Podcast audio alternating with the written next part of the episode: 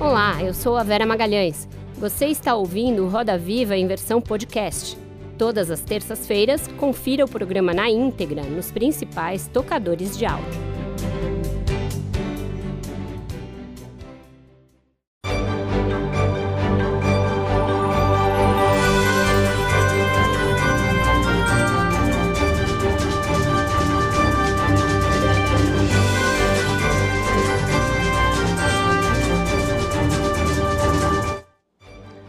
Olá, boa noite. Hoje, excepcionalmente, apresento o Roda Viva no lugar de Vera Magalhães, que estará de volta na semana que vem. Sejam bem-vindos. Estamos ao vivo para todo o Brasil pela TV Cultura e emissoras afiliadas. Também é possível acompanhar o programa pelo app Cultura Play e pelas plataformas digitais, a qualquer hora e de qualquer lugar do mundo. O nosso convidado de hoje lidera um partido que não para de crescer com 41 deputados eleitos em 2022, contra 30 em 2018, já é a sexta maior bancada da Câmara. Também tem quatro senadores e dois governadores: Vanderlei Barbosa, no Tocantins, e Tarcísio de Freitas, no estado mais rico e populoso do Brasil, São Paulo. E no começo deste mês passou a ter um representante no Ministério de Portos e Aeroportos do governo Lula. Mesmo assim, a Executiva Nacional da sigla divulgou uma nota para reafirmar que vai atuar de forma independente. Para falar desse crescimento expressivo e da aparente contradição de estar no governo sem declarar apoio, recebemos o presidente nacional do Republicanos e vice-presidente da Câmara dos Deputados, Marcos Pereira. Marcos Antônio Pereira nasceu em abril de 1972 em Linhares, no Espírito Santo. É mestre em Direito Constitucional pelo Instituto Brasiliense de Direito Público, onde lecionou e atualmente faz o doutorado. Também é membro do Conselho Jurídico da Fiesp e autor do livro O Uso da Informação como Notícia do Crime Ambiental. Foi ministro da Indústria e Comércio Exterior durante o governo Temer. Foi vice-presidente da Rede Record de Televisão e é bispo licenciado da Igreja Universal do Reino de Deus. Para entrevistar o deputado Marcos Pereira, nossa bancada hoje é composta por Ana Virgínia Balucier, repórter especial da Folha de São Paulo, Guilherme Caetano, repórter do jornal o Globo, Ricardo Correia, coordenador de política em São Paulo do Estadão, Clarissa Oliveira, analista de política da CNN Brasil, e Igor Gadelha, colunista do portal Metrópolis. Contamos ainda com os desenhos do nosso Luciano Veronese. Boa noite, deputado. Obrigado por aceitar o nosso convite. Boa, no... Boa noite, Rodrigo. Boa noite a todos os telespectadores do Roda Viva, da TV Cultura, afiliadas e das plataformas digitais. Queria preliminarmente dizer que é uma satisfação receber o convite da TV Cultura, do programa Roda Viva, da Vera Magalhães, que infelizmente por uma tragédia não pôde estar aqui presente. Queria aproveitar para me solidarizar com ela e externar os meus sentimentos, o que já fiz pelo WhatsApp mais cedo. Deputado, em março, um deputado do Republicanos, Jonathan de Jesus, tomou posse como ministro do Tribunal de Contas da União, eleito com 239 votos, inclusive do PT, numa costura com o governo. Já o senhor foi eleito vice-presidente da Câmara numa chapa que também contou com o apoio do Palácio do Planalto. Recentemente, um deputado do partido passou a integrar o governo com o Ministério de Portos e Aeroportos. O partido ainda deve receber aí vice-presidências da Caixa, tem a Funasa, a Infraero. Eu lhe pergunto, não é cômodo para a sigla se dizer independente, mesmo se beneficiando de cargos e de vantagens de estar no poder? Rodrigo, a sua pergunta é oportuna e muito importante e me dá a oportunidade de esclarecer esse tema. É, é importante ressaltar que o deputado Silvio Costa Filho tem uma relação pessoal com o presidente Lula, não só ele, como toda a sua família, o seu pai, que foi um deputado federal muito atuante no governo Dilma, e o partido jamais poderia impedir que o Silvio Costa Filho assumisse o ministério quando convidado pelo presidente Lula. Veja você rapidamente, quando passou aqui a minha biografia, a pequena trajetória minha política, eu fui ministro de Indústria e Comércio do governo do Michel Temer. Se eu nunca mais for ministro na minha vida, isso já está no meu currículo, na minha vida pública. Aliás, foi o meu primeiro cargo público. o segundo foi de deputado federal. Ora, eu jamais, e a executiva do Partido Reunida, jamais poderia impedir que isso acontecesse, que ele não aceitasse esse cargo. Um jovem com 41 anos de idade, uma carreira brilhante, foi vereador, deputado estadual três vezes, secretário de Estado, deputado federal agora por segundo mandato e agora tem a honra de servir ao Brasil, ao país, neste cargo de uma pasta tão importante e relevante que é esta de portos e aeroportos. Então, quando nós anunciamos que seguiríamos independentes, é, e assim o faremos, porque foi deixado claro isso pelos interlocutores junto ao governo, o próprio Silvio Costa Filho, o deputado federal Hugo Mota, que é o líder da bancada, de que o partido tem pautas, tem temas que são caros para o partido, são importantes, são relevantes. E nós não poderíamos abrir mão de eventualmente defender e, e nos manifestarmos nessas pautas em coadunância com o manifesto político do partido. Então, ao dizer que seremos e continuaremos independentes, isso eu já disse desde a eleição, em outubro, quando o Tribunal Superior Eleitoral confirmou a eleição do presidente Lula, eu imediatamente, me lembro como se fosse agora, às 8h28 da noite daquele dia, daquele domingo, declarei que o republicano seguiria independente. E assim vai ser. Nas pautas que coadunarem com aquilo que a gente defende, nós apoiaremos. Naquelas que não coadunarem, e se você me permite, só para concluir e esclarecer, eu cito aqui um, um exemplo clássico e, e específico. Acho até que o governo não vai trazer essa pauta para o parlamento. Penso que ela já está, de certa forma, superada, mas eu estou tratando aqui da reforma, da, da autonomia do Banco Central. Essa pauta foi aprovada no governo passado e a gente sabe, todo mundo sabe, que o presidente Lula, alguns ministros criticaram de forma muito dura a política de juros do Banco Central, o presidente Roberto Campos Neto, e até ventilaram essa, é, essa questão da autonomia do Banco Central. Se eventualmente o governo federal, o presidente Lula, a sua equipe, enviar ao Congresso, repito, acho até que não o farão, mas se enviarem uma, um projeto de lei para revogar a autonomia do banco, do banco Central, esta é uma pauta, por exemplo, que é cara para nós e que nós votaremos contra, mesmo eventualmente o Silvio Costa Filho ocupando esse cargo no governo federal. Até em coerência e respeito ao próprio ministro Silvio Costa Filho, porque ele foi, veja você, Rodrigo, o relator desta matéria na Câmara dos Deputados. Então, em rápidas palavras, é assim que vai seguir o partido nesses é, próximos meses e anos do governo do presidente Lula. Ricardo. É, boa noite a todos. É, presidente, o senhor já disse que na pauta de costumes, evidentemente, não vai é, se alinhar ao governo. Também na pauta econômica, considerando que o senhor já disse tem um viés muito mais liberal. Né? O que sobra de convergência entre os republicanos e o governo para o republicano, de alguma maneira, auxiliar o governo nas votações no Congresso? Ricardo, obrigado, boa noite. É, nós já viemos, ao longo desses meses, atuando de forma pragmática e programática. O programa do nosso partido político, como você mencionou, já no preâmbulo manifesta que é um partido conservador nos costumes e liberal na economia. A pauta de costumes, eu acho que o governo não vai nem trabalhar, não vai avançar, não foi o perfil do Lula no primeiro e no segundo mandato. É, a pauta econômica nós vamos analisar caso a caso. Então, como eu mencionei agora há pouco na, na resposta anterior, autonomia do Banco Central, nós não temos condições de avançar. Eu já deixei registrado para o ministro Silvio Costa Filho e para alguns é, agentes do governo, atores importantes dentro do governo federal. Por exemplo, a volta do imposto sindical é um tema que o partido não tem condições de apoiar. Mas pautas que forem importantes e, e que não, não forem conflitantes com aquilo que, de, que é defendido no manifesto político do partido, por óbvio que nós apoiaremos. Até mesmo, eu diria aqui, Ricardo, algumas pautas de governo mesmo. Veja você, foi amplamente divulgado que havia um movimento no Congresso, na, mormente na Câmara dos Deputados, para não aprovar a reestruturação ministerial do presidente Lula. Quando ele vem por medida provisória, e é assim que tem que ser feito, recria vários ministérios e, e, e imposta no dia 1 de janeiro 37 ministros. É, não obstante eu achar, e não é nem por uma questão de custos, que 37 ministros é um pouco demasiado, poderia ser um pouco menos, nós apoiamos e votamos majoritariamente favorável a essa pauta, porque eu entendo que quem ganhou a eleição tem que tentar implementar as políticas que o elegeu.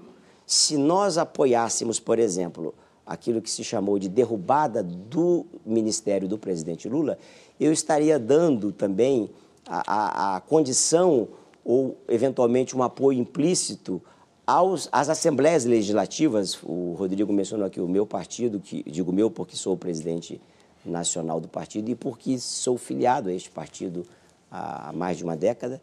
Eu, eu, nosso partido tem dois governadores, eu estaria permitindo, é, por analogia, que as assembleias legislativas, não só dos dois estados que, o, que é governado pelos republicanos, Tocantins e São Paulo, mas de qualquer estado do Brasil pudesse derrubar o secretariado dos governadores também. Então, a gente tem que pautado e tem que se pautar pela coerência e nesse contexto nós vamos avaliar pauta a pauta, matéria a matéria. A reforma tributária, por exemplo, nós apoiamos majoritariamente. Por quê? Porque, primeiro, que não era uma pauta eminentemente de governo, é uma pauta do parlamento. É uma reforma que eu defendo desde que fui ministro de Indústria de 2016 a 2018. É uma pauta importantíssima para o Brasil. Eu costumo chamá-la de a mãe de todas as reformas, falando da tributária. Não tem como o partido ficar contra aumento do salário mínimo, não tem como o partido ficar contra Minha Casa Minha Vida, não tem como o partido ficar contra pauta, por exemplo, do Bolsa Família, porque são pautas que também coadunam com o nosso manifesto político. Isto é, proporcionar moradia, proporcionar habitação, melhor qualidade de vida para a população mais necessitada. Então eu não vejo incoerência, pauta a pauta, matéria a matéria, nós vamos avaliar. E naquilo, repito, para finalizar, que não for distonante com o nosso manifesto político, o governo poderá contar com a maioria dos votos dos republicanos. Ana Virgínia. Boa noite, presidente. A gente vai discutir muita política contemporânea, mas eu queria voltar um pouco no tempo e aproveitar o primeiro bloco para falar sobre a gênese do seu partido. Bom, Republicanos ele foi criado em 2005, na época como PMR. Ele colheu as assinaturas necessárias para se registrar no TSE também na porta de templos da Universal, é, do qual o senhor é bispo licenciado. Foi um pastor da igreja, na época, que capitaneou essa ação. É evidente que, é, que o Republicanos não tem só nomes da Universal. Mas se a gente pensa em grandes quadros do partido, como o deputado federal Marcelo Crivella, como a deputada é, que é sobrinho do bispo Edir Macedo, como a deputada estadual Edna Macedo, que é irmã do bispo, e mesmo como o senhor, que é bispo licenciado da igreja, é, são muitos nomes que compõem assim, é, é a instituição. Ainda assim, a Universal sempre rechaça uma ligação com o partido e vice-versa. É, por quê? É porque, na verdade, Ana Virginia, boa noite para você. Essa, essa pergunta que você faz é, é muito importante e eu acho que me dá a oportunidade aqui, ao vivo, de viva voz, de esclarecer isso de uma vez por todas. Já fiz isso várias vezes. Talvez essa seja uma oportunidade num, num, num ambiente e numa audiência mais apropri apropriada. O partido não, é, não dá para negar que tem quadros ligados à igreja, quadros importantes. Marcelo Crivella foi senador duas vezes, foi prefeito do Rio de Janeiro, está agora como deputado federal. A Edna Macedo, como você mencionou, de fato é irmã do bispo Edir Macedo. Agora, veja você, os números e contra números, contra fatos, não há argumentos. O partido hoje, conforme o Rodrigo mencionou, na abertura do programa, tem quatro senadores, nenhum dos quatro é da Igreja Universal. Tem dois governadores, os dois governadores são católicos. O partido tem 41 deputados federais, 11 são ligados à Igreja Universal, 30 não são.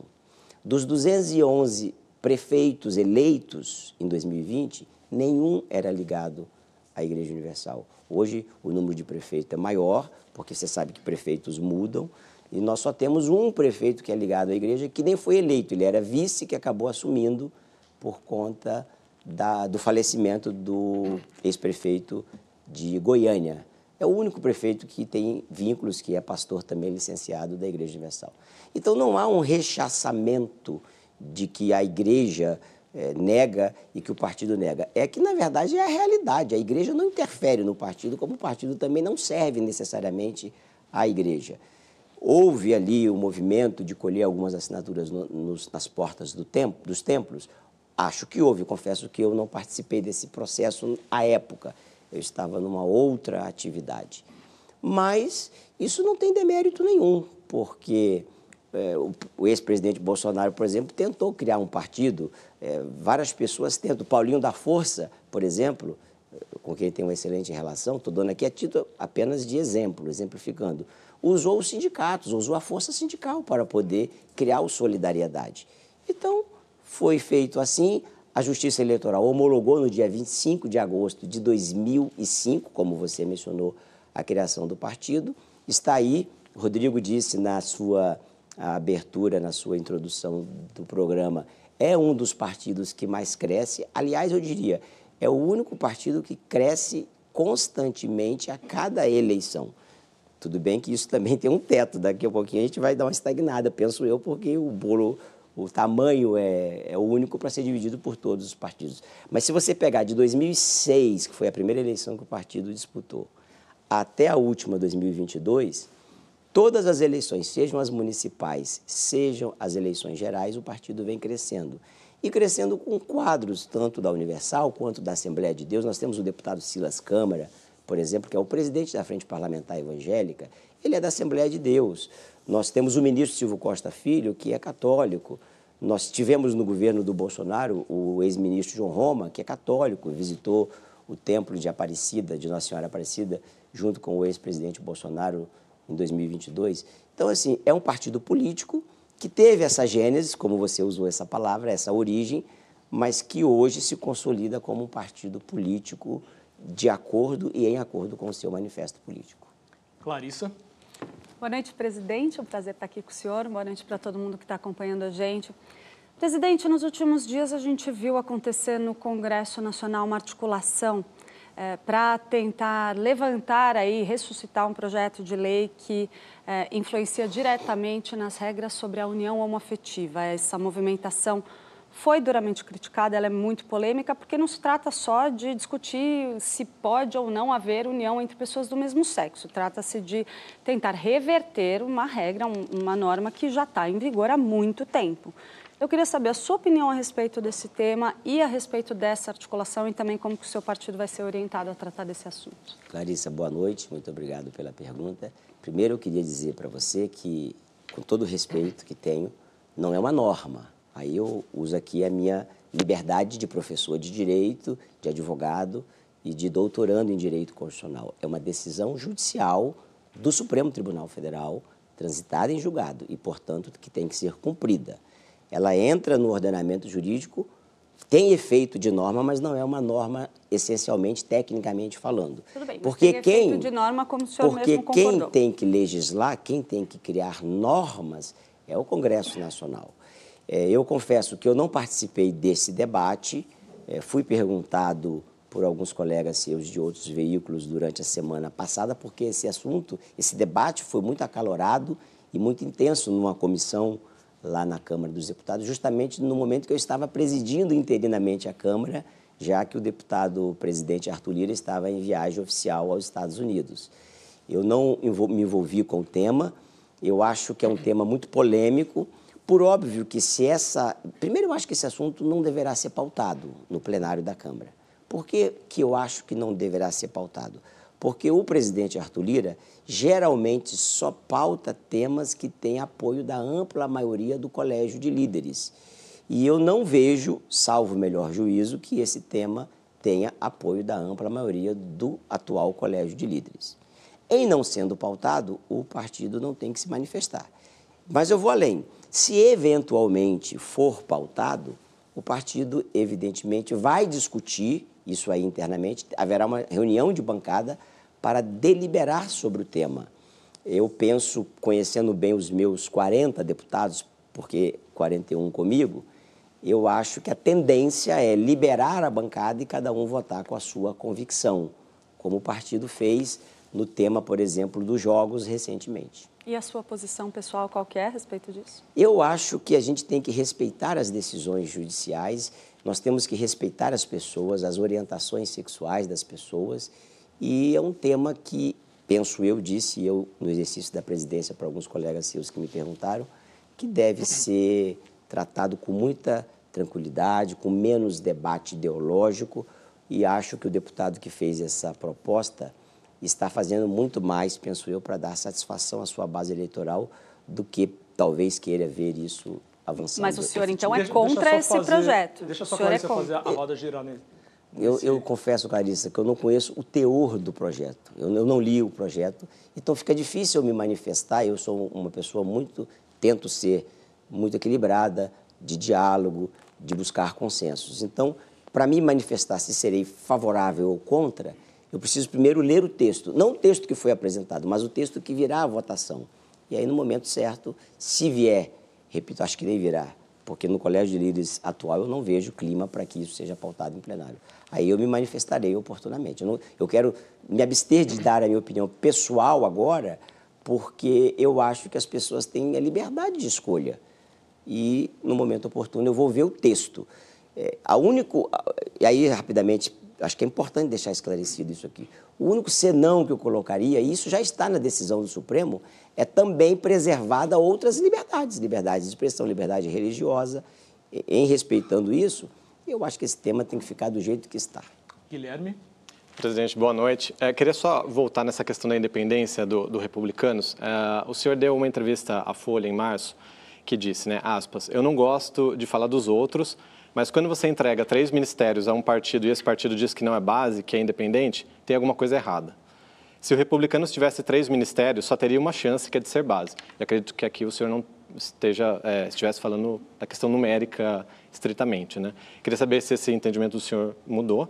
E trabalhando numa lógica é, inversa, qual é a vantagem para o governo de ter é, na esplanada um partido que vai votar com o governo em pautas que já votaria mesmo se não tivesse um ministro, né?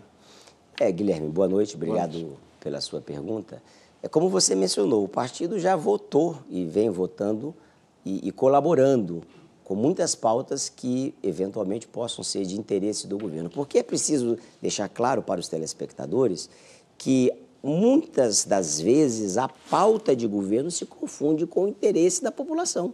Eu mencionei agora há pouco, quando respondia a pergunta, a, a, a pergunta da, do Ricardo, eu respondi agora há pouco. Como é que eu vou votar contra aumento do salário mínimo? Como é que o partido vai votar contra Minha Casa Minha Vida? Como é que eu vou dizer que não, não queremos distribuir renda para as pessoas tratando Então, do... mas esses votos, o, né, o governo e, já teria do Republicanos mesmo? Já teria. Como se, independentemente de ter o Silvio Costa Filho no Ministério, o governo, em outras pautas que, repito, não conflitarem com o manifesto político do partido, teria, independentemente do Silvio Costa Filho.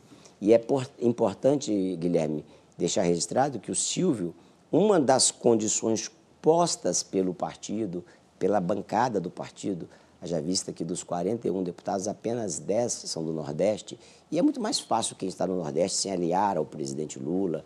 Eu até torço para que o presidente faça um excelente governo, Eu torço para que o país vá bem, porque nós estamos inseridos nesse contexto. Uhum. Mas, Mas é então... é importante ressaltar, para concluir e, e, e responder a sua pergunta, que o partido colocou para o deputado Silvio Costa, e ele já fez, que uma das condições era ele se licenciar das, dos cargos que ele exercia na executiva estadual, presidente estadual do partido em Pernambuco, ele já o fez, e também do cargo de primeiro vice-tesoureiro nacional, o que ele também já fez. Então o governo federal não Guilherme, ganhou... De, deixa eu só finalizar tá. a roda, a gente vai seguramente claro. voltar a essa questão que é central do apoio ao governo, mas só para fechar nesse primeiro bloco, o Igor, Presidente, boa noite ao senhor, boa noite a todos os colegas que estão aqui.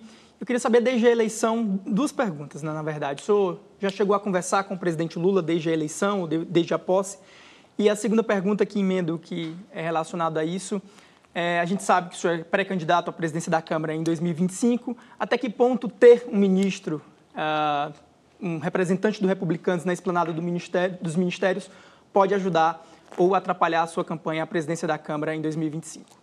Igor Gadelha, boa noite, obrigado pela sua pergunta. Eu conversei com o presidente Lula ainda no, na transição por telefone, quando ele me ligou pedindo um apoio para a PEC da transição. Todo mundo viu que o Republicanos votou majoritariamente contrário ao mérito da PEC da transição. E num destaque que tinha relevância e que era meritório de interesse do governo, nós ajudamos e apoiamos aquele destaque específico, que tratava-se do arcabouço que agora Sim. foi apoiado. Veja você, o arcabouço é um tema também, só para voltar aqui rapidamente, que o Republicanos votou majoritariamente favorável, porque é melhor ter algum controle de gastos do que não ter nenhum. Foi o fiel da balança até, né, naquela votação. Exatamente. Então, foi a, a oportunidade que eu conversei com o presidente Lula. É óbvio que eu disse certa vez, eu tenho muito respeito às liturgias, aos cargos. Se o presidente me chamar para um diálogo em prol do Brasil, para conversar sobre o Brasil, sobre o futuro da nossa nação, eu não vou me negar a visitá-lo ou a, a atender o convite. Eu acho que o presidente da República tem essa prerrogativa de chamar quem ele acha que é importante para dialogar, pensando no Brasil, e em respeito ao cargo e à liturgia do cargo, eu obviamente atenderei. E em relação à presidência e... da Câmara, só... Então, rapidamente, para a gente Presidência da Câmara é um tema que vai ser tratado oportunamente. Mas ajuda ou atrapalha Eu não um estou tratando dele agora, porque ainda está muito cedo. Vamos também voltar a falar sobre isso. Agora o Roda Viva faz um rápido intervalo, a gente volta em instantes com o deputado Marcos Pereira.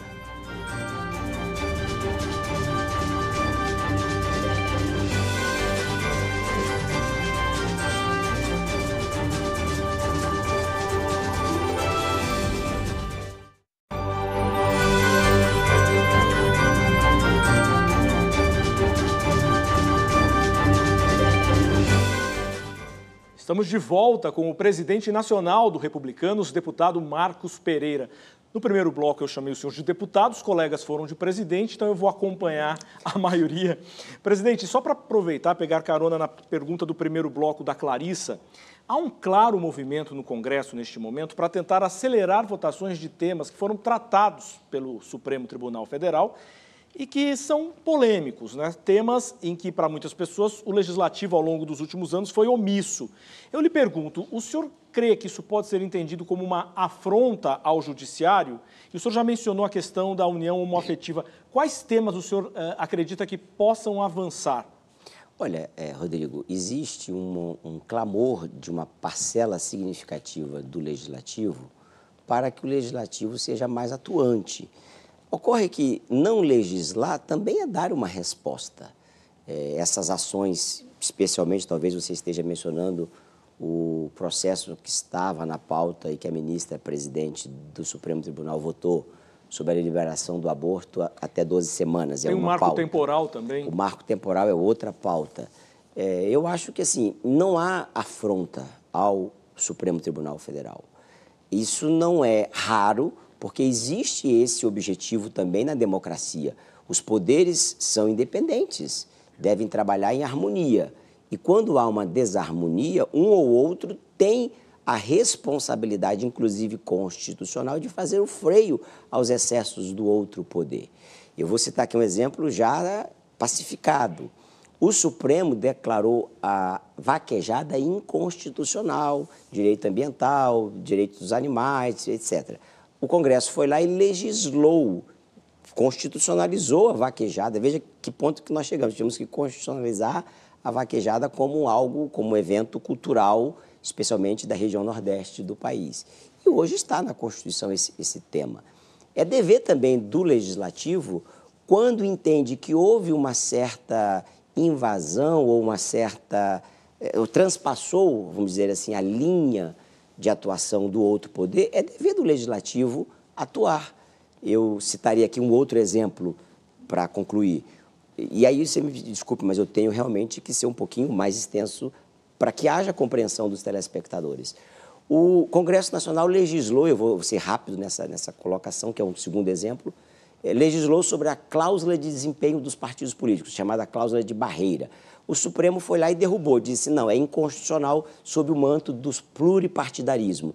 Passaram-se alguns anos, 35 partidos políticos no país, 28 com representação no Congresso Nacional. É impossível você governar com 28 partidos com representação no Congresso Nacional. Aí o Legislativo vem e legisla novamente. E isso foi em afronta à decisão do Supremo? Não, porque havia uma necessidade de legislar novamente, criando novamente a cláusula de desempenho. Hoje nós temos 13 partidos com representação política. Há estudos aí de cientistas políticos que, a partir da eleição de 2030, vão permanecer, vão sobreviver no máximo oito partidos no país. Isso é salutar para a democracia, para o debate político. Então, não se trata de afronta, se trata de corrigir e trazer o feito à ordem, à ordem cada ente, cada poder, melhor dizendo, cada ente da União, seja o poder executivo, legislativo e judiciário, atuando, inclusive freando os excessos do outro poder. Desculpa, só porque tem a ver com esse tema, mas a gente também viu o Supremo Tribunal Federal ter que decidir para acabar com a legítima defesa da honra. É, não há omissão do Congresso Nacional? Tem omissão em muitos temas. Uma coisa é, ah, não legislar é dar uma resposta.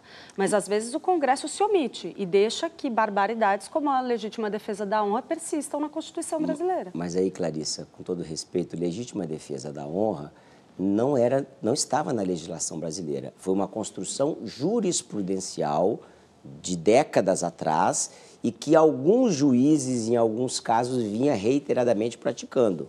Então, o Supremo, como o uniformizador da, da jurisprudência nacional, tomou essa decisão. Não foi necessariamente uma questão legislativa, e aí falo com conhecimento de causa acha, de quem foi professor de direito penal por muitos anos. Mas tem omissão do Congresso Nacional em alguns temas que são polêmicos, que têm a ver com a tal da, do que a gente chama de agenda de costumes, e o Congresso não legisla a respeito desses temas porque tem implicações político-eleitorais e os partidos não querem arcar com esses O, o Congresso, eu acho que o Congresso, Clarissa, ele é a representação, a essência da representação da sociedade brasileira. Nós temos todos os espectros políticos, todas as matizes dentro do Congresso Nacional, principalmente na Câmara dos Deputados. Pessoas das mais diversas regiões geográficas e culturais do nosso país, que é um continente. Então, quando falar especificamente dessa pauta, por exemplo, que eu mencionei agora respondendo ao Rodrigo, do aborto, mais de 76% da população não aprova. Então, o Congresso não vai legislar sobre esse tema.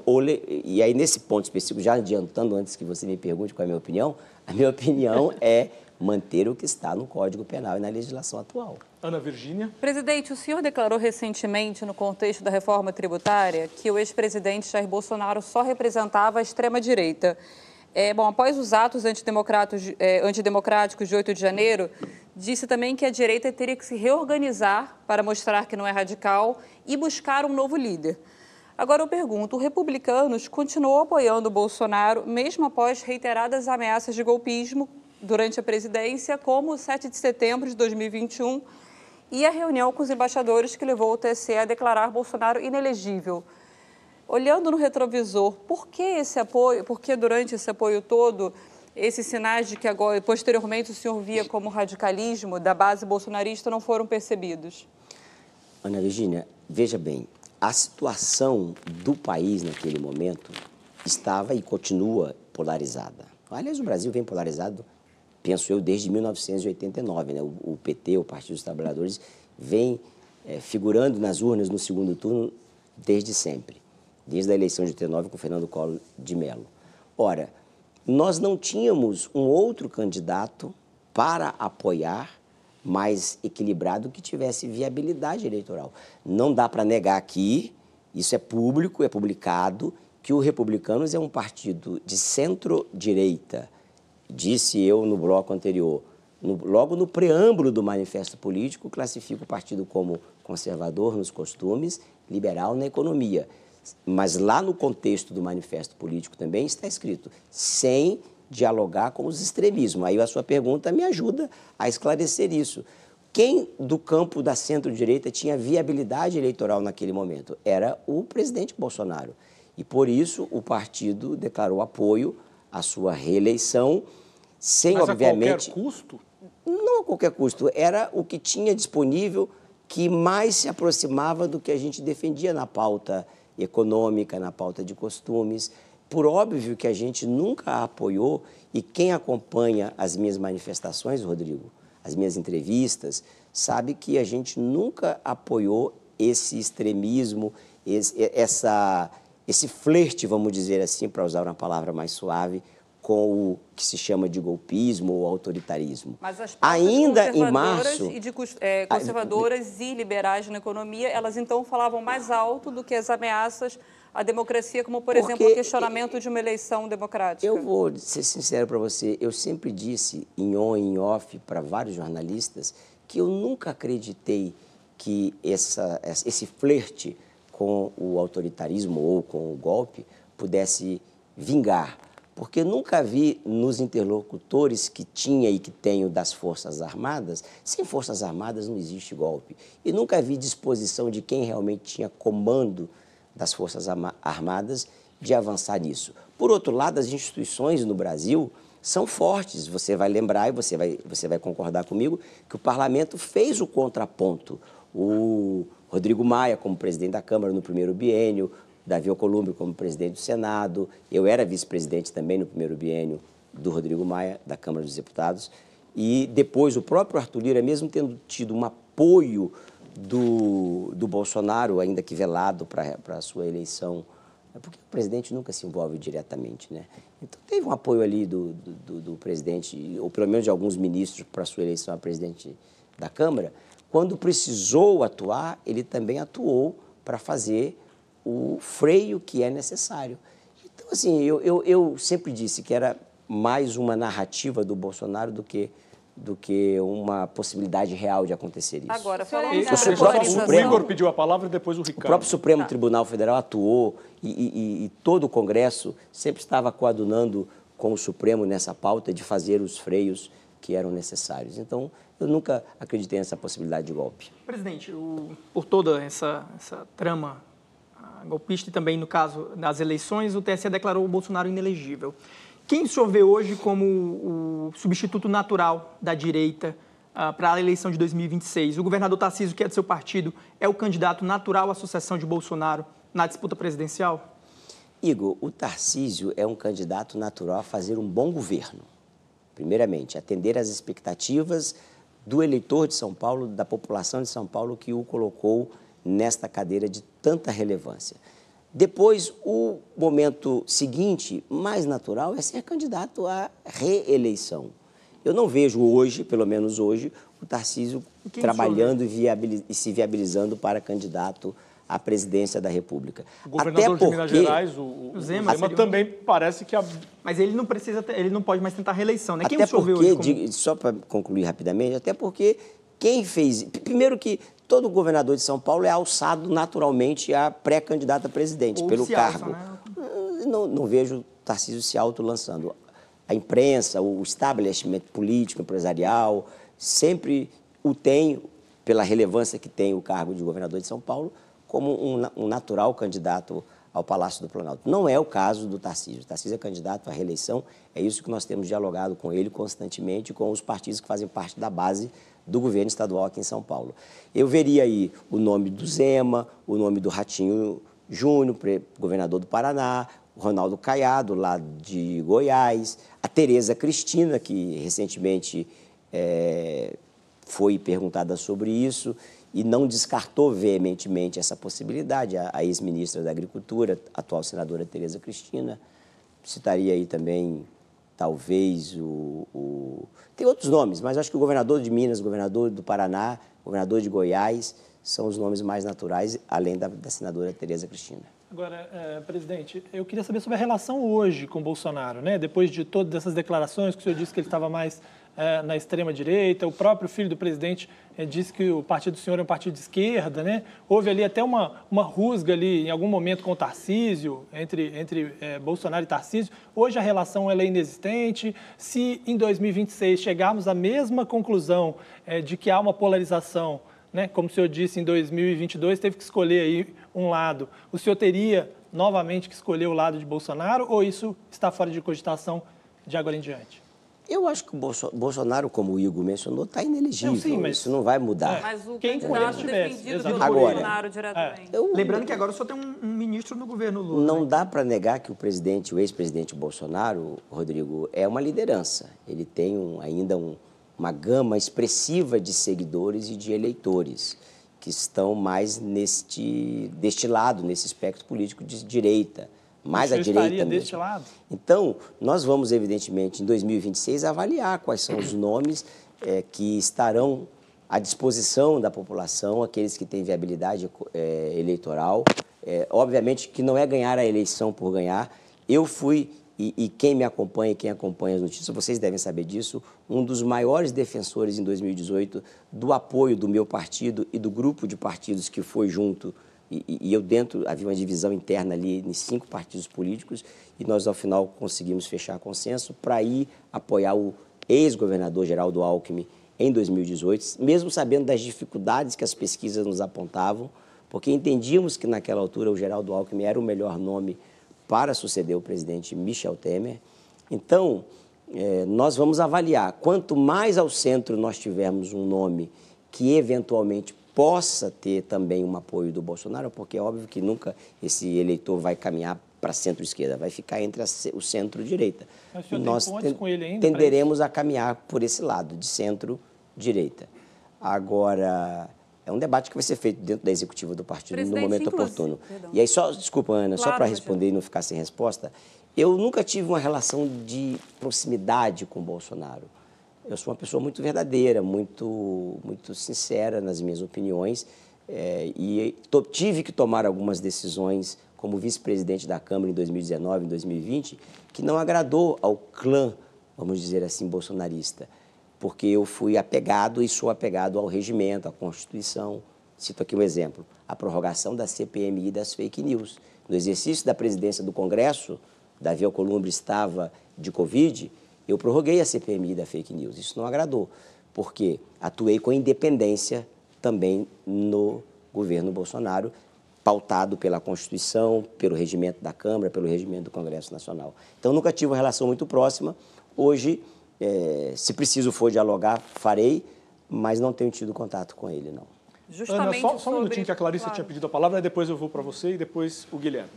Presidente, o senhor estava falando agora há pouquinho que, pelo que eu entendi, por favor, fica à vontade para me corrigir, que o senhor não acreditava que houvesse de fato uma ação efetiva por parte de Jair Bolsonaro que infringisse a Constituição.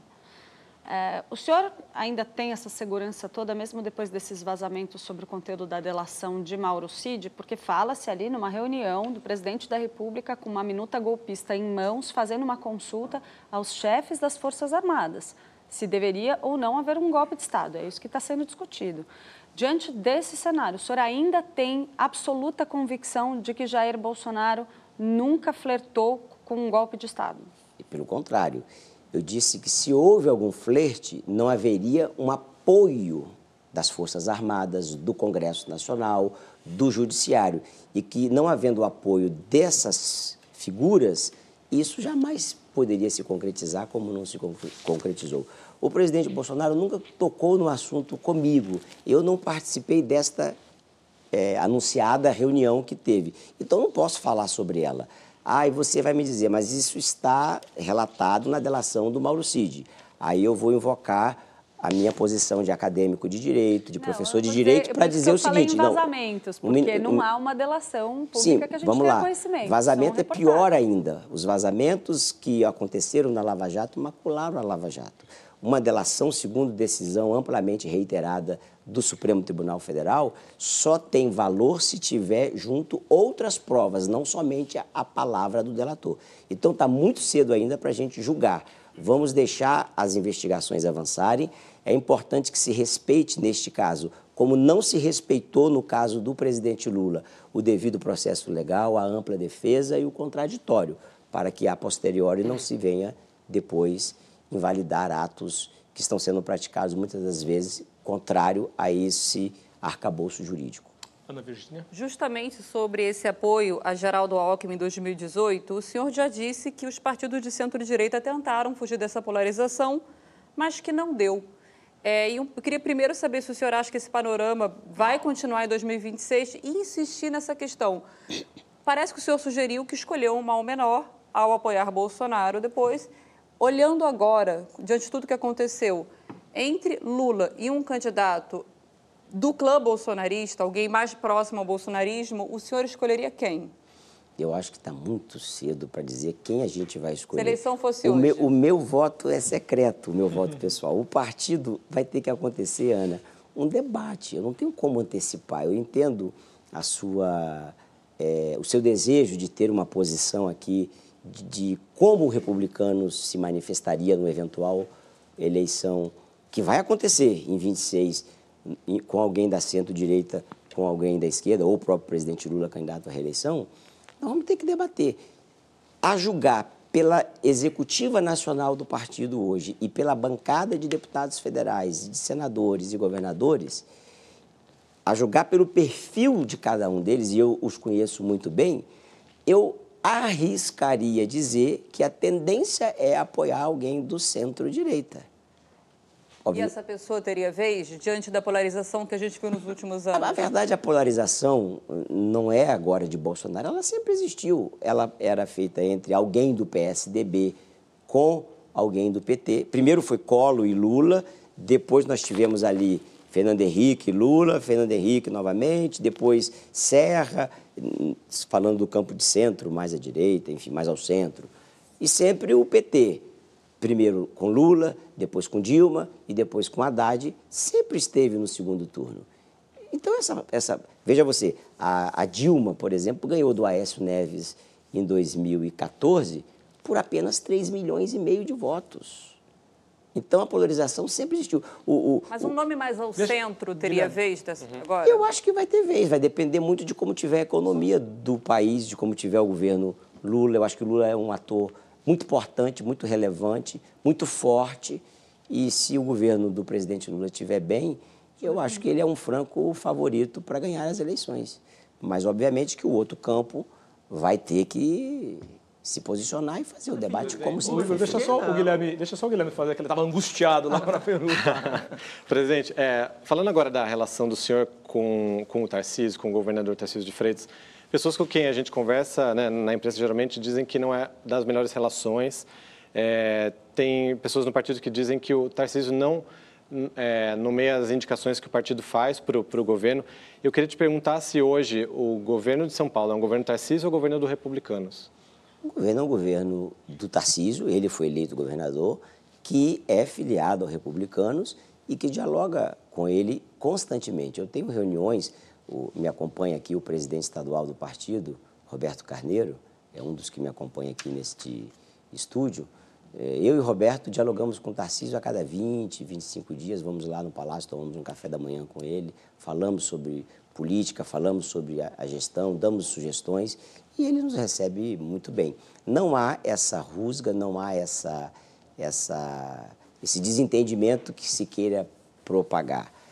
É, eu fui tá perguntado. Sub, o partido está subrepresentado no governo hoje? Não, porque eu fui perguntado, é isso que eu ia dizer agora. Eu fui perguntado por um jornalista é, no dia da eleição. Terminada a eleição, ele me perguntou como é que vai ser a representação dos republicanos no governo Tarcísio. Eu disse para ele assim: vai estar representado pelo próprio governador. Quem tem o governador não precisa ter mais nada, já tem tudo. Presidente, falando de Tarcísio, é, é, continuando nesse assunto, há muita crítica ao Tarcísio aqui, ele tem enfrentado algumas dificuldades na Assembleia Legislativa, há críticas por falta de diálogo. O senhor já chegou a conversar com ele sobre isso? O senhor não teme que ele siga um caminho uh, talvez ali parecido com o do Bolsonaro, que teve uma relação difícil com o Congresso, só melhorou quando liberou ali uh, o orçamento secreto? O senhor já conversou com ele sobre isso? Qual a sua avaliação que o senhor faz sobre isso? É, eu tenho ouvido que há uma certa dificuldade no diálogo com a Assembleia Legislativa mas até agora as pautas mais importantes ao governo foram aprovadas. Outras mais difíceis poderão vir. É, é um momento de adaptação, de diálogo, de ajuste. Então eu acho que falta experiência no tempo dele certo, política, talvez ali. Não, não é, não, não, não tem como negar, né, Igor, que o Tarcísio não era uma pessoa eminentemente da política, embora seja um servidor público. Mas tem um Gilberto Kassab Agora, que está ali com ele, que é está trabalhando, está ajudando, como nós também estamos trabalhando e ajudando. São ajustes que precisam ser feitos. Todo início de governo precisa ser feito ajustes e aqui não seria diferente. Agora tem mais um. Deixa só chamar um intervalo, porque chegou o momento. Eu volto com você, Ricardo. Nós vamos para mais um rápido intervalo. Voltamos já com o vice-presidente da Câmara dos Deputados, Marcos Pereira.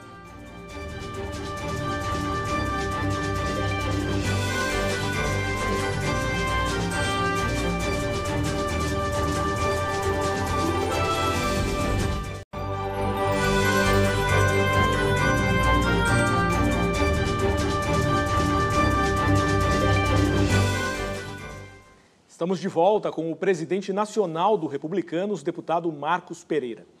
Presidente, o senhor disse numa entrevista ao Valor em maio que o Centrão, como nós da imprensa gostamos de chamar, acabou.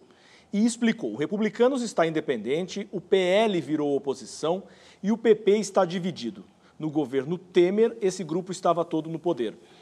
Eu aproveito essa sua manifestação para perguntar que futuro o senhor enxerga para o tal presidencialismo de coalizão. O senhor concorda com a tese de que há um parlamentarismo branco no país? Rodrigo, eu tendo a concordar que há um parlamentarismo branco e eu acho que o Brasil deve, com o desenvolvimento da cláusula de desempenho, que eu disse agora há pouco no outro bloco, que a partir de 2030 os cientistas políticos todos preveem que deve ter no máximo oito partidos políticos no país. Dois ou três de esquerda, dois de direita e os demais de centro acho que o, talvez o, o caminho nosso seja para um, um semipresidencialismo, nos moldes que é Portugal. Então, talvez constitucionalizado esse, constitucionalizado existe já uma proposta sendo incipientemente sendo debatida sobre isso. O presidente Michel Temer defende essa proposta. O presidente que vai assumir agora na próxima quinta-feira a Suprema Corte Brasileira, Luiz Roberto Barroso, defende essa tese, Gilmar Mendes defende essa tese, existem membros do parlamento que defendem. Claro que é uma coisa mais para o futuro. Talvez esse seja o melhor modelo para o nosso país, até porque a nossa Constituição ela é eminentemente parlamentarista.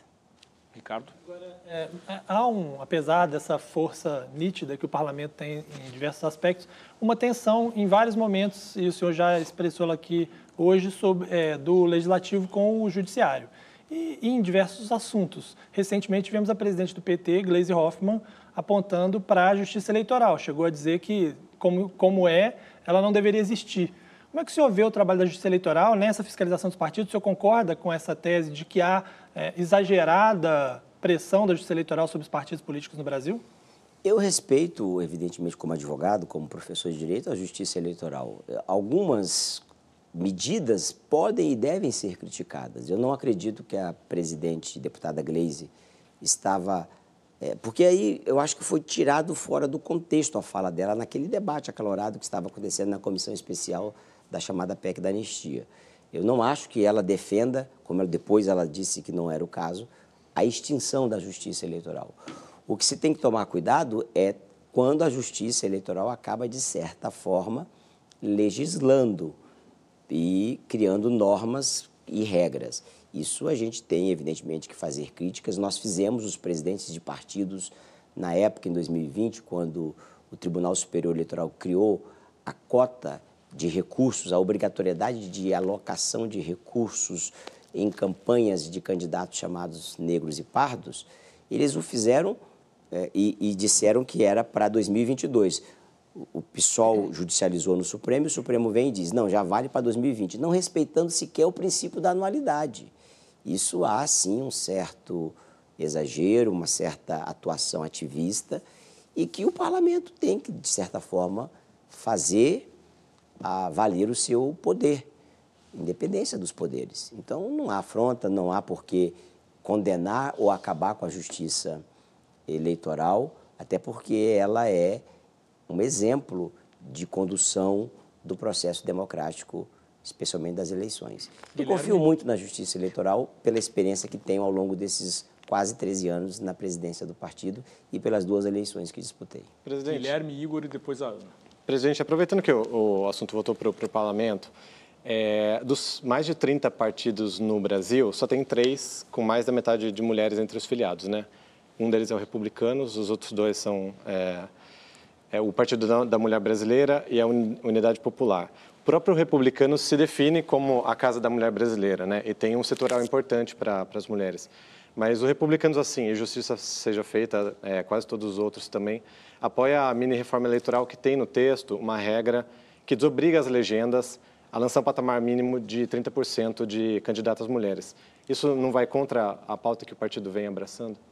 Guilherme, não acredito que vá contra, primeiro porque realmente existe uma dificuldade de encontrar mulheres que queiram ser candidatas. E aí acaba, infelizmente, o Brasil é muito grande, mais de 5.500 municípios, acaba em rincões desta nação que é um continente, lançando aquelas famigeradas candidaturas laranja para cumprir uma decisão, é, na verdade não uma decisão, uma imposição legal. O que nós estamos defendendo é que essas vagas não precisam necessariamente ser preenchidas, porque quando hoje elas não são preenchidas, você tem que tirar vaga de homens. No Republicanos, eu lhe garanto que, na grande maioria do Brasil, nós iremos preencher, porque nós estimulamos, como você mesmo mencionou, a inserção da mulher na política. Aliás, é o primeiro partido político a criar o observatório, no caso nacional, porque ele é em âmbito nacional, de combate a, a, a, é, me faltou agora a palavra, desculpe, políticas contra as mulheres. Tem uma legislação que foi feita agora, é como se fosse um assédio contra uhum. a, a, política é, feminina. Mas o senhor não enxerga que essa flexibilização porque, é um retrocesso na participação das mulheres na política? Não, porque foi acordado com a bancada feminina, é um, é um pleito da maioria da bancada feminina, e, e, por outro lado, se eu não sou obrigado, se isso for aprovado, se o partido não é obrigado é, a colocar candidatas, por outro lado, ele é obrigado a alocar os 30% de recursos. Então, vai ter que ter candidatas do mesmo jeito. Eu acho que isso, uma coisa vai contrabalancear a outra. Presidente, o senhor atribuiu é, essa ausência de mais mulheres na política à falta de vontade delas. Não teria mais a ver com a falta de apoio financeiro, institucional dos partidos? Ou o senhor acredita que as mulheres não se interessem pela vida política? A gente tem dificuldade, Ana, de encontrar mulheres. Tem mulheres que se interessam, tem mulheres até que, que, que, atuam dentro do partido, dentro de debates, plenárias, seminários, mas quando você chama para disputar uma eleição, não é uma coisa simples. É, há dificuldade, sim, de encontrar um contingente de mulheres e, e o histórico mostra isso.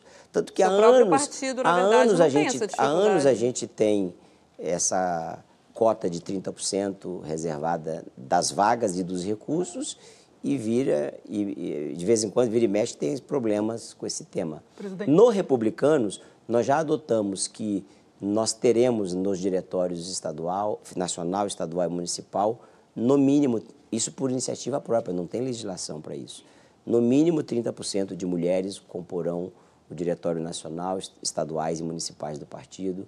Nós já criamos esse observatório de combate à, à, à, violência política, lembrei o nome agora, violência política contra a mulher, que aliás é decorrente, essa violência política contra a mulher é uma lei que foi, é, que foi idealizada por uma deputada do nosso partido, Rosângela Gomes, que hoje está licenciada para ser secretária de Desenvolvimento Social do Estado do Rio de Janeiro. A Rosângela foi a primeira mulher negra a ocupar um cargo na mesa diretora da, do Congresso Nacional, da Câmara dos Deputados, indicação do partido. Então, se você conversar com a Rosângela, se você conversar com as deputadas, com as militantes do Republicanos, no Republicanos isso não tem problema, isso já está resolvido. Tanto que nós cumprimos, para falar aí dessa PEC que o, o Guilherme mencionou, nós cumprimos integralmente a cota é, e, e, e a, a distribuição dos recursos de 30% no mínimo na campanha Presidente. passada de 2022. Agora, Presidente, só, só acrescentar que... uma coisa em relação a, a, esse tema, desculpa, só porque é o mesmo assunto. É, o senhor está falando, é, deputado, é, sobre a dificuldade de encontrar mulheres, mas quando a gente fala com políticas mulheres, o que elas dizem é a gente pode até conseguir eventualmente se eleger em cima da cota, muitas vezes. Mas quando a gente chega, por exemplo, no Congresso Nacional, é praticamente impossível a gente ganhar poder dentro da tomada de decisões, seja no Congresso ou mesmo no governo. A gente está tendo essa discussão neste exato momento, por exemplo, a respeito do preenchimento da vaga de Rosa Weber para o Supremo Tribunal Federal. E hoje mesmo o presidente Lula já disse que esse não vai ser o critério. É, porque quando chega no momento de escolher posições de comando e que de fato, é, em que de fato as mulheres tenham poder para promover a ascensão de outras mulheres, elas são rifadas desse processo. Então, é, o partido pode estar oferecendo o lugar na base, mas não está faltando na política brasileira que os, os, quem controla hoje, quem tem poder na política brasileira, abre espaço na cabeça? Bom, dentro do Republicanos isso não existe. Se existe em outros partidos, eu não me tomo a liberdade aqui de não falar sobre os outros. É, eu, eu, defendo a inserção da mulher na política, a gente tem feito é, muito mais do que a legislação nos, nos pede. Acabei de falar agora de duas decisões que o partido tomou, que foi elogiada pelo Ministério Público Eleitoral, pela, Procura, pela Procuradoria-Geral Eleitoral, que são essas duas medidas, ter no mínimo 30%, mulher, 30 de mulheres nas executivas do partido, nas três esferas, nacional, estadual, estaduais e municipais, e também criando um observatório contra a violência política é, contra a mulher. Então, nós estamos fazendo a nossa parte. Se falta, isso também é uma questão cultural e histórica, precisa ser reparada. E o que depender de mim, conte com o meu apoio. Essa pauta específica das cotas, das cadeiras garantidas, foi uma forma que a maioria das, das, da bancada feminina presente hoje no Congresso Nacional é, entendeu de acelerar o processo de ampliação da bancada feminina.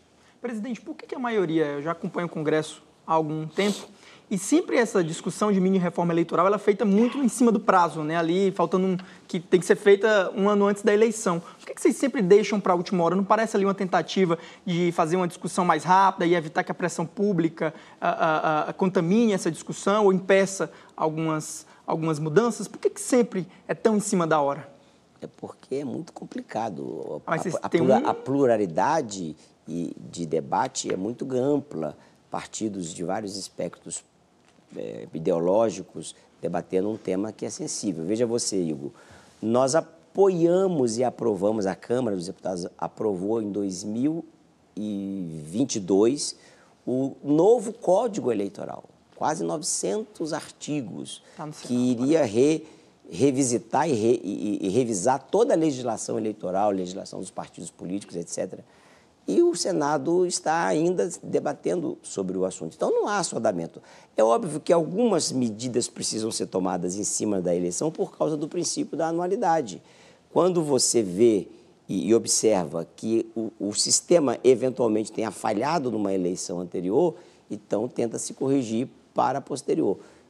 É óbvio que eu sou defensor de. Eu chamo isso aí, e aí faço uma autocrítica ao parlamento, enfim, à casa eu chamo isso de remendos, não reformas. Tanto que essa agora foi chamada de mini reforma. Mas acaba ficando o ideal, Câmara, o, né? Porque... O ideal seria fazer uma ampla reforma. Mas o mundo ideal e o mundo real, o que é possível, é difícil. acho que o, o Senado vai aprovar? É, o debate é intenso. O presidente do Senado tem dado demonstrações ali de que não quer discutir e pode ser que não dê ele, tempo. A mini reforma que foi aprovada na Câmara, ele já pensou ao Código Eleitoral. É, então, eu acho muito pouco provável que vai ser aprovado para a próxima eleição. Temos dois minutos, Ana. Presidente, eu vou desrespeitar aquela máxima de que no Brasil, dois terços da máxima de que a gente não pode discutir religião, política e futebol. Queria falar que o bispo Edir Macedo, líder da sua igreja, ele apoiou Collor, FHC, Lula, Dilma e Bolsonaro. Em 2022, ele apoiou a reeleição de Bolsonaro, mas coisa de 48 horas após a vitória de Lula, é, ele defendeu é, que era preciso perdoar o petista e abre aspas, bola para frente, fecha aspas. A cúpula evangélica, ela tem uma pecha entre alguns pares evangélicos de fisiológica, compartilhada inclusive com o Centrão também. O que, que o senhor acha disso? Impossível responder isso em dois minutos. Vai ter que ficar para o segundo bloco, para o próximo bloco, porque é extremamente impossível responder isso. Porque essa questão, inclusive, foi muito mal compreendida de que o bispo teria dito, pregado perdão para o Lula. Foi completamente descontextualizada. Eu assisti a é live, óbvio. ele falou em perdoar e Sim, bola para frente. Mas tem que ver o contexto, né, Ana? Sobre o contexto, o contexto cristão perdoar os outros. Mas exatamente. era um discurso que sugeria que então, deve... Mas eu queria me ater aqui, não é essa questão do perdão, porque o perdão ele tem que ser dado por todo aquele, tem que ser praticado por todo aquele que é cristão. O próprio Cristo na cruz disse, Pai, perdoa eles porque eles não sabem o que fazem. Agora, é, o fato do bispo Edir Macedo, e eu posso falar porque eu conheço bem, apoiar todos os governos, como você está mencionando, de plantão, é porque, como conheço bem o bispo, ele quer o melhor para o Brasil. Nós estamos dentro de um, de um, de um navio ou dentro de um avião. Não é porque eu eventualmente não concorde com o piloto ou com o capitão do navio que eu vou querer que o navio afunde ou que o avião caia. E aí eu digo para você, porque já ouvi dele textualmente, em diálogos, em conversa, em bate-papo, de que nunca vai torcer contra o Brasil.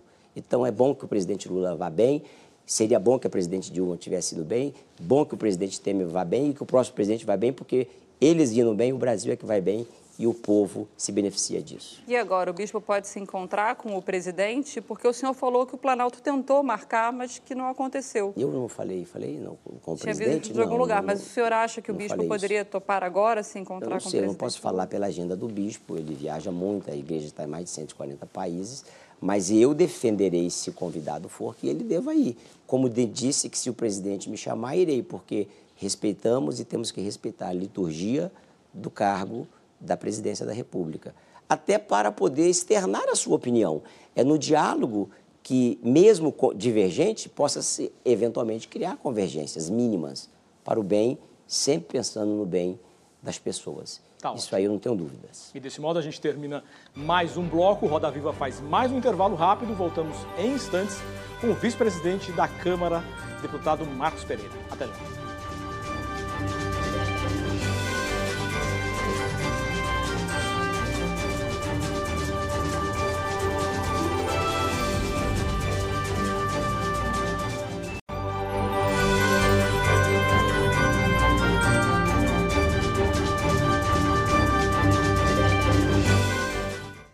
Estamos de volta com o presidente nacional do Republicanos, deputado Marcos Pereira, e o debate no intervalo está tão quente quanto ao vivo. Deputado, é, uma pergunta para responder sim ou não, antes da pergunta do Ricardo, que também será para responder sim ou não. Nós falamos tanto da candidatura de, de direita ou de centro-direita para 2026. Na sua avaliação, o presidente Lula é candidato à reeleição? Sim. Ricardo? O senhor disse que 2026 está longe, mas 2024 não está tão longe assim. Eu queria fazer uma pergunta sobre São Paulo especificamente. Né? Se Republicanos estará com o Ricardo Nunes, se isso já é algo que está colocado, e se para isso precisa do vice na chapa, ou se poderia estar junto sem o vice. Sim, sim. precisa... Sim, estará com o Ricardo Nunes e sim, precisa do vice. É, é claro que nós vice. vamos dialogar. É. O governador Tarcísio terá um papel muito importante, o Ricardo Nunes me disse isso que a escolha vai passar muito pelo governador também. E o, e o governador estará com certeza na campanha de Ricardo Nunes também. Penso que sim. Mesmo que Jair Bolsonaro resolva se bandear para outro lado, porque o ex-presidente nos últimos dias tem ameaçado debandar a base de Ricardo Nunes porque está insatisfeito porque ele andou dizendo que não é próximo de Bolsonaro.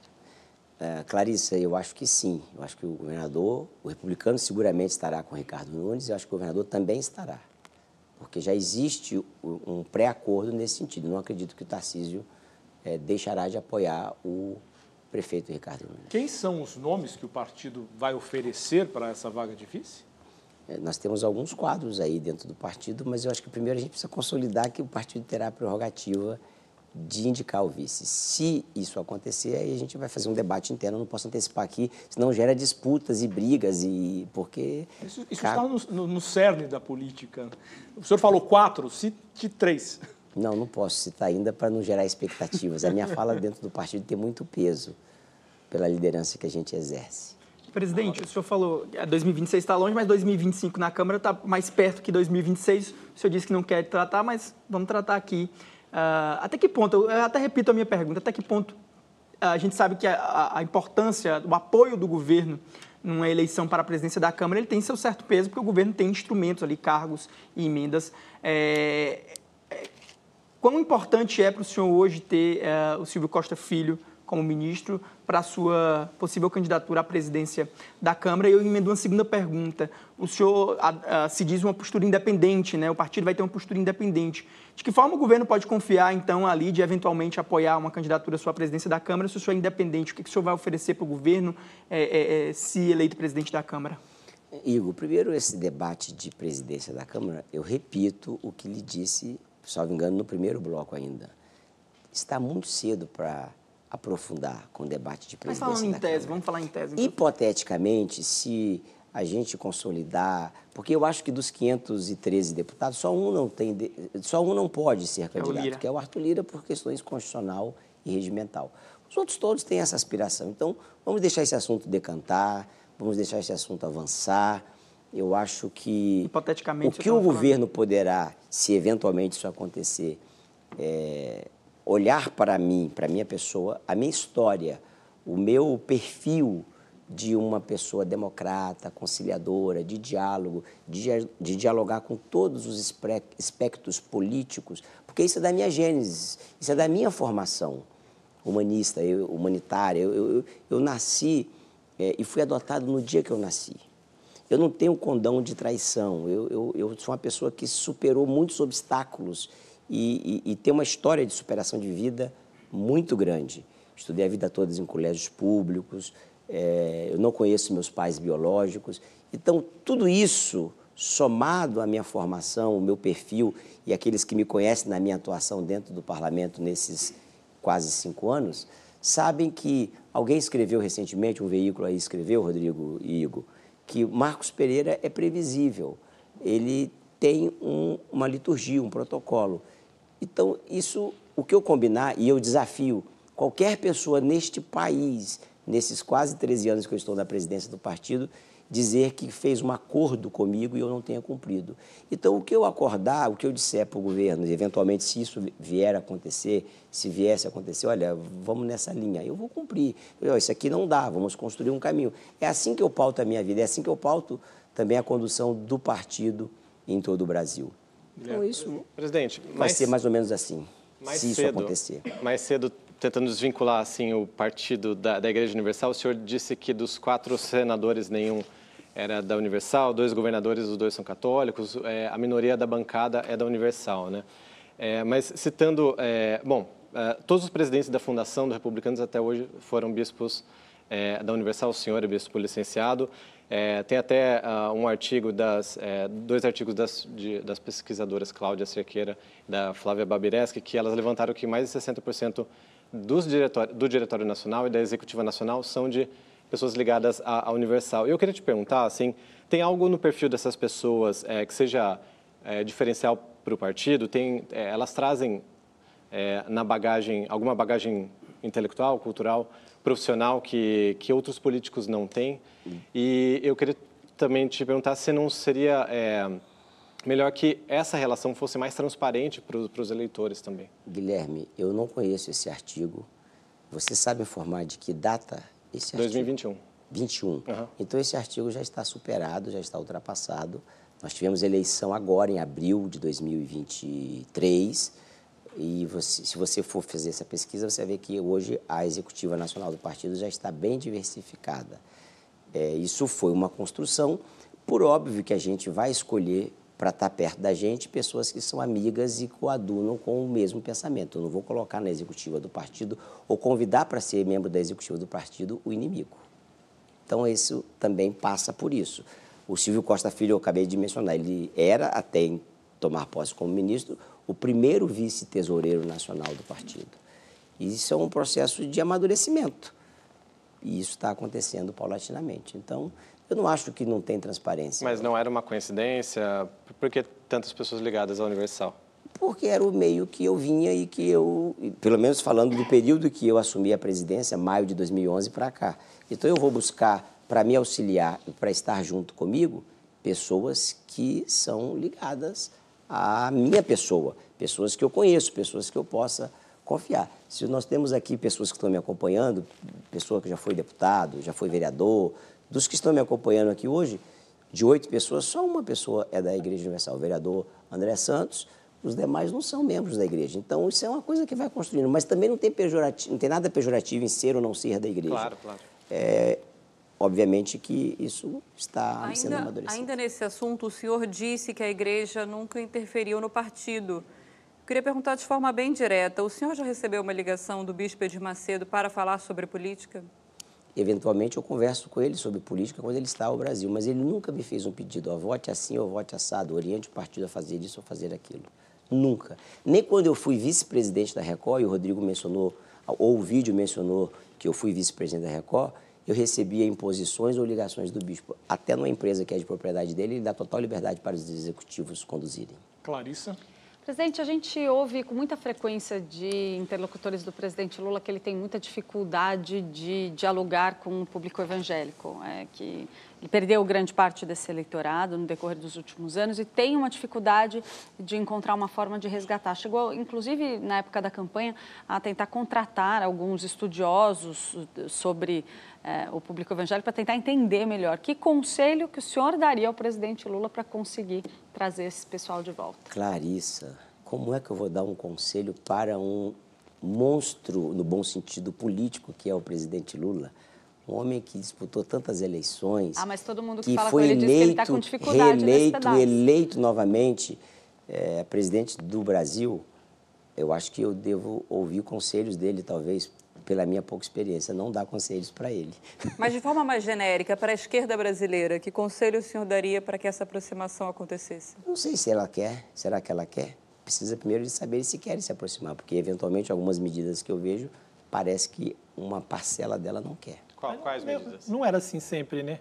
A esquerda já teve o apoio da, dos O evangélicos. próprio Lula já teve um momento. Republicanos, né? É, 2006 o Lula teve Republicanos- 60% do O apoio. Republicanos nasceu ali com Zé Alencar, que foi vice-presidente de Lula no primeiro mandato pelo PL E depois foi. e depois foi reeleito pelo então PRB.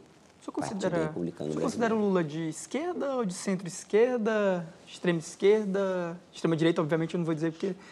não, Não, é, não tem nada a ver. O que, que o senhor O considera o Lula, Lula? eu acho que ele centro-esquerda, né?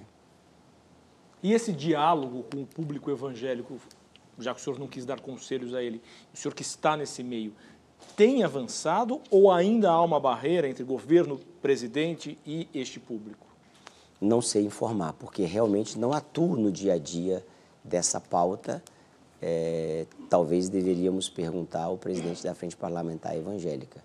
É óbvio, gente, que quando uma pessoa ganha a eleição, na- os evangélicos são muito, eh, via de regra, na grande maioria, talvez com algumas poucas exceções, são pessoas de diálogo, são pessoas pacíficas, ordeiras e querem o bem da nação, até pela origem, pela formação.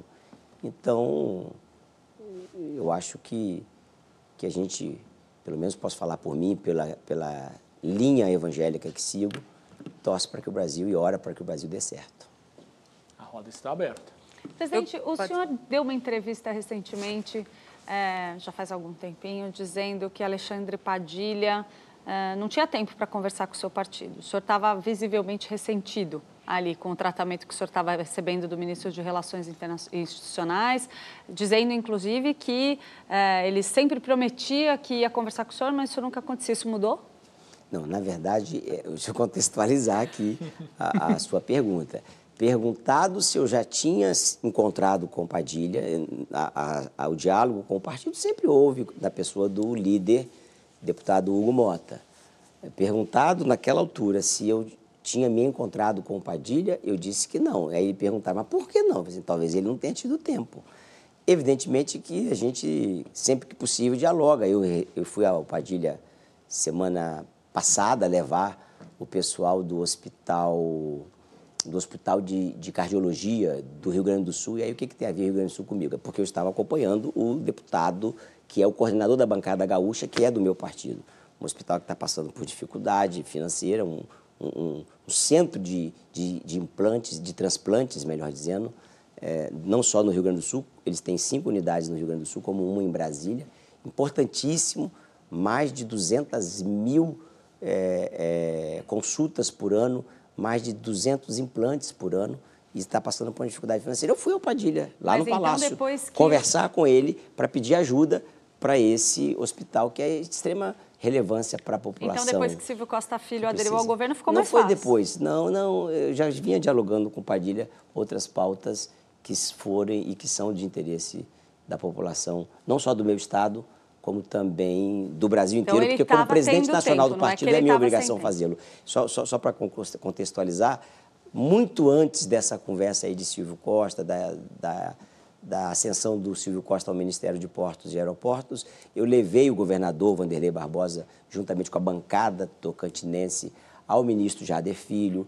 Eu tenho diálogo com todo mundo, eu sou uma pessoa do diálogo e jamais vou me furtar a fazer um diálogo com quem quer que seja, se esse diálogo for para beneficiar a população. Levei essa semana no ministro Valdez Góes, o prefeito de Natal, que é do meu partido. Então, eles estão no poder, eles têm o poder, eles têm a caneta. E eu tenho que ter a humildade de dialo- dialogar com eles quando esse diálogo visar o interesse da população. E depois dessa resposta sobre as DRs com o governo, a gente vai para um rápido intervalo, é o último, e já voltamos com o presidente nacional do Republicanos, deputado Marcos Pereira.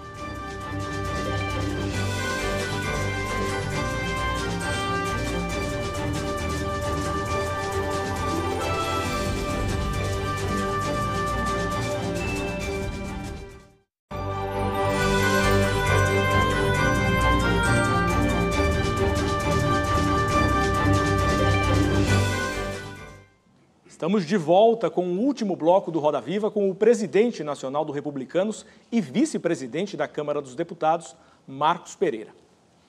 A gente começa com a Ana. Presidente, o deputado Marcelo Crivella, do Republicanos, é autor de uma PEC que tem prosperado no Congresso, que amplia mais a isenção tributária das igrejas, que ela poderia incidir, por exemplo, sobre material de construção para templos e até sobre carros e jatos é, das igrejas. Para uma parcela, isso é vista como uma goela larga é, das entidades religiosas e outra como uma proteção à liberdade religiosa. Eu te pergunto, o senhor acha que as igrejas precisam de mais proteção tributária no Brasil? Primeiro, não é, desculpa discordar de você, não é verdade que, que ajudará na questão dos jatos, porque os jatos já são isentos. O patrimônio e a renda das instituições religiosas de qualquer culto já são imunes a tributos. Então, um jato ou um carro, seja lá qualquer patrimônio, já é isento. É relação de consumo, eminentemente, como você disse, material. Eu acho que é meritória, é um debate e o Congresso vai saber dizer se ela é adequada ou não, aprovando ou não, nas duas casas com quórum qualificado. Presidente, a gente viu recentemente críticas até públicas de integrantes da cúpula do Congresso, como o senhor, como o Arthur Lira, a respeito da Polícia Federal, de que há excessos da Polícia Federal nessas operações recentes. O senhor concorda também que a Polícia Federal tem é, cometido alguns excessos, é, mesmo em investigações agora contra, a, a, contra aliados do, do, do ex-presidente Jair Bolsonaro? Igor, a Polícia Federal não pode agir de ofício. Via de regra, essas operações têm que ter autorização judicial e ela tem que agir no estrito cumprimento da decisão judicial para cada operação. Sem conhecer os detalhes de cada operação. Não digo pela espetacularização, muitas vezes, pelo isso, vazamento. Isso sempre foi assim, desde sempre. A gente viveu uma época na, no país em que era acostumado, seis horas da manhã, qual vai ser, vai ser visitado hoje às seis da manhã?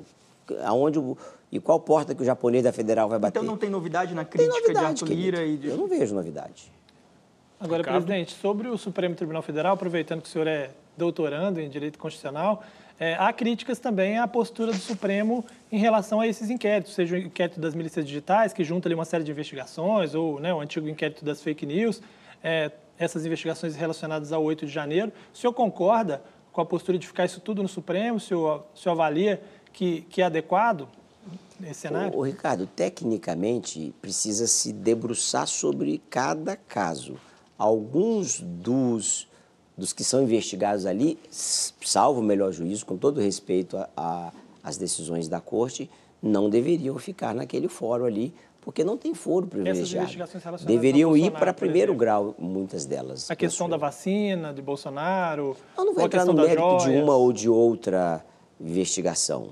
Mas se houver conexão entre elas, para elas estarem todas juntas? Eu não tenho como lhe dizer se vejo ou não vejo conexão, porque aí eu não posso é, claudicar, para usar uma palavra aqui que o meu amigo foi prefaciador do meu livro, ministro Marco Aurélio Mello, usava muito, com a minha formação jurídica. Para mim falar de um tema jurídico, eu preciso conhecer os autos.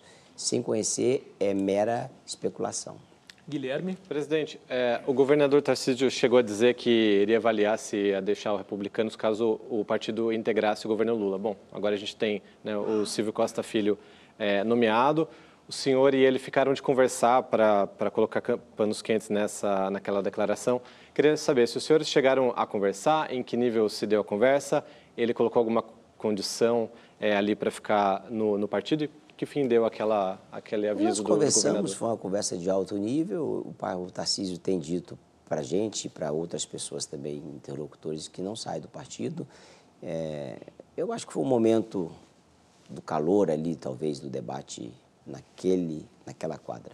Mas ele colocou alguma condição para ficar? Não, não colocou nenhuma condição. Até porque o partido... do, do ministro, talvez? Não, não, não, não, não colocou. Isso aí foi uma coisa que, como eu disse no, num dos blocos anteriores, foi a, a ampla maioria da executiva que pediu, o próprio ministro ofereceu para que fosse assim, para dar mais conforto. Clarissa? Deputado, o presidente da Câmara, Arthur Lira, deu uma entrevista recentemente na qual ele parecia extremamente confortável falando em nome também do Republicanos, onde ele dizia que o PP tinha aderido à base do governo Lula, dizia que o Republicanos era a base, e um pouco depois o senhor deu uma entrevista lá para a CNN na qual o senhor disse que Arthur Lira é meu amigo e ele jamais me colocaria em maus lençóis. O senhor não acha que Arthur Lira falar em nome do Republicanos, assim, publicamente, foi colocar um pouquinho o senhor em maus lençóis? Veja bem, preciso contextualizar a entrevista do Arthur Lira. Ele falou no PSD, ele falou no MDB, ele falou do PP, ele falou do Republicanos e falou inclusive em parte do PL. É, mas dentro é óbvio partidos, que... só o PP e o Republicanos tinham acabado de aderir à base. Não, não, aderi, não é aderiu, é né? Não aderiu. É. Um membro do okay. partido aderiu ao ministério ou foi nomeado ministro. Eu acho Arthur que o, Lira tem uma visão Arthur, diferente, porque ele falou que aderiu. É a opinião do Arthur, eu respeito a opinião dele. É, o que vale é o que o partido vai Mas fazer. Mas o senhor não acha que é, pelo menos, deselegante ele hum. falar em nome do partido que o senhor preside? Eu acho que ele falou o que ele achava que devia falar. Pela liberdade que nós temos, ele quis passar algum recado para alguém. Mas não tenha dúvidas que o Arthur é um grande líder, ele tem uma grande liderança na Câmara dos Deputados. É óbvio que nunca, em tempo algum, nas minhas conversas, seja com outras pessoas presentes, seja privadas, todas as vezes ele foi muito elegante em dizer, Marcos, eu não veja se é possível você ajudar nisso aqui, veja se é possível você ajudar nesse outro ponto aqui. É, obviamente, sempre dando a liberdade de que o partido de vocês são vocês que decidam. Assim como ele age sempre, seja na presença de pessoas ou no privado comigo, eu tenho certeza que ele vai agir. Eu acho que foi mais uma questão de retórica do que propriamente dito ele tenha falado em nome do partido. E tem muita gente que fala que ele quer ser ministro do Lula. O senhor acha que Nunca tem me chance? disse nada sobre isso. Presidente, o senhor já convidou o governador de Minas, Romeu Zema, para filiar ao Republicanos? Eu tive muito pouco contato com o Romeu Zema. Agora, fiz um convite em público, agora, recentemente, quando fui lá em Belo Horizonte empossar o novo presidente do partido no estado de Minas, deputado Euclides Peterson. Ele estava presente e, obviamente, endossei uma fala do senador Cleitinho, é, que ele poderia ser muito bem-vindo. Então aproveite para deixar estou, o convite não estou claro. trabalhando assim veementemente para que ele venha, Apro não. Porque... Aproveite o espaço para deixar o convite claro, então. Não, já fiz, deixa. Tá... Presidente, eu vou fazer uma pergunta que funde um pouco a discussão sobre um Brasil polarizado e os limites de cada poder. Bom, tem uma personagem central nessa discussão que é o ministro Alexandre de Moraes. Queria saber, pode ser até na base do sim ou não, o senhor acha que ele comete excessos ou que ele faz o que precisa ser feito para garantir a democracia no Brasil, como uma outra parcela diz? Tem, tem opiniões para todos os gostos. Né? Alexandre foi ministro junto comigo, ministro de Justiça, e eu ministro de Indústria e Comércio do presidente Michel Temer. Eu tenho uma boa relação com ele e as decisões judiciais, goste ou não goste, devem ser recorridas enquanto não transitar em julgado. Mas para o seu gosto, ele comete excessos ou ele faz eu o que é é necessário? Acho que em alguma medida é, é necessário medidas mais enérgicas para momentos de excepcionalidade. Aliás, se me permite aqui rapidamente fazer um spoilerzinho aqui do que eu posso vir a debater no meu, na minha tese de doutorado. O projeto que eu apresentei na universidade foi justamente o tema democracia militante. Como o Supremo Tribunal Federal atuará ou, ou como ele tratará, melhor dizendo, a jurisprudência criada em tempo de crises em tempos de normalidade. É uma preocupação que a mim, como democrata, como brasileiro, como político e como estudante da ciência do direito, tem. Não tenho ainda a resposta porque estou no início da pesquisa. Igor? Presidente, como é que o senhor prevê agora, a partir de quinta-feira, o ministro Luiz Roberto Barroso assume a presidência do Supremo Tribunal Federal? Ele tem um, até recentemente deu aquela declaração no Congresso da Uni, um pouco é, polêmica, de que nós é, derrotamos o bolsonarismo. É, inclusive, senadores do seu partido, Hamilton Mourão e Ademares, eles têm uma postura mais combativa é, é, em relação ao ministro Luiz Roberto Barroso. Como é que o senhor prevê a relação do Congresso com o Supremo na presidência do Luiz Roberto Barroso? O senhor acha que vai ser mais difícil? Não acredito, Igor. Eu acho que o ministro Luiz Roberto Barroso, quando foi presidente da, do Tribunal Superior Eleitoral, teve um diálogo institucional com os presidentes de partido. É diferente. Quando ele era presidente, nós aprovamos uma PEC para adiar as eleições municipais por causa da pandemia e ele foi ao parlamento fazer essa defesa, foi à Câmara dos Deputados, me telefonou à época pedindo apoio, porque inicialmente eu era contra prorrogar as eleições municipais e sem o voto dos republicanos tinha muita dificuldade de aprovar essa PEC. Então, eu acho que ele vai ter um diálogo institucional, como todo presidente de poder tem que ter com os demais poderes. Presidente, o que, o senhor tem achado das críticas dos filhos do ex-presidente Jair Bolsonaro ao senhor? O Eduardo, o Carlos têm feito alguns, é, algumas declarações bem é, incisivas, né? Queria saber se isso, para o senhor, é, pode atrapalhar um plano, eventualmente, do republicanos e dos bolsonaristas estarem no mesmo palanque para a Prefeitura de São Paulo no ano que vem? Eu não tenho visto essas críticas, confesso. Se elas têm sido Eduardo feitas. O republicano de partido de esquerda e o Carlos, acho que eu nem vou entrar nessa. Não vou nem citar o que ele fala. Entre, por favor. Eu não quero comentar porque são pessoas que não são da minha relação e nós vivemos num país democrático onde a liberdade de expressão tem que ser preservada. Vale para um lado, vale para outro também. Mas isso prejudica? Não vejo que prejudique, não. não. O senhor vê o republicanos com os bolsonaristas é, na eleição do ano que vem? A direita. Não, não sei necessariamente. Cada município tem a sua peculiaridade. E cada município tem a sua autonomia para decidir o que for melhor para o município. Presidente. Para o partido no município. O senhor é presidente do Republicanos desde maio de 2011. A perpetuação de lideranças na cúpula dos partidos é uma das críticas que entidades que tratam de política, como a transparência partidária, fazem, porque pela cúpula passam decisões essenciais, candidaturas, gastos de campanha, o que, no fim das contas, se reflete na estrutura de poder no país. O senhor não considera que deveria haver uma limitação nos mandatos à frente de partidos porque essa situação do senhor não é única, aliás, ela é comum né, em muitas outras siglas. A Constituição, ela garante a autonomia partidária. Então, isso é um debate que tem que ser feito dentro dos partidos e, eventualmente, eu atribuo a minha permanência por quase 13 anos à minha liderança. Eu tenho um, respeito por toda a militância do partido e a grande maioria dela tem um grande respeito por mim. É um debate que eu acho que tem que ficar na observância do que diz o texto constitucional. Os partidos têm sua autonomia e isso são debates internos. Se eventualmente levantar uma outra liderança dentro do partido que queira disputar a eleição, vamos para a eleição. Tá ótimo. O nosso programa chegou ao fim. Deputado, muito obrigado pela entrevista. Obrigado pelo convite, à disposição para continuar dialogando com vocês e os telespectadores da TV Cultura que nos acompanharam até agora. Agradeço também aos colegas que conduziram a conversa comigo, Ana Virgínia, Guilherme Caetano, Ricardo Correia, Clarissa Oliveira, Igor Gadelha e ao Luciano Veronese. E obrigado a você pela audiência.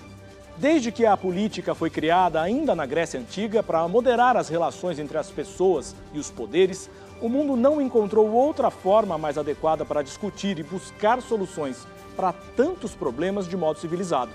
E por mais que a política tenha falhas, e ela tem, a recusa à política produziu até aqui cenários desastrosos. desastrosos. Por isso, tentar compreender o mundo político e seus personagens, como o nosso entrevistado de hoje, é um meio de participar do debate público e, no nosso caso, um dever profissional. Esperamos com essa edição ter contribuído para essa importante e necessária missão. O Roda Viva volta na próxima segunda-feira com Vera Magalhães. Boa semana a todos.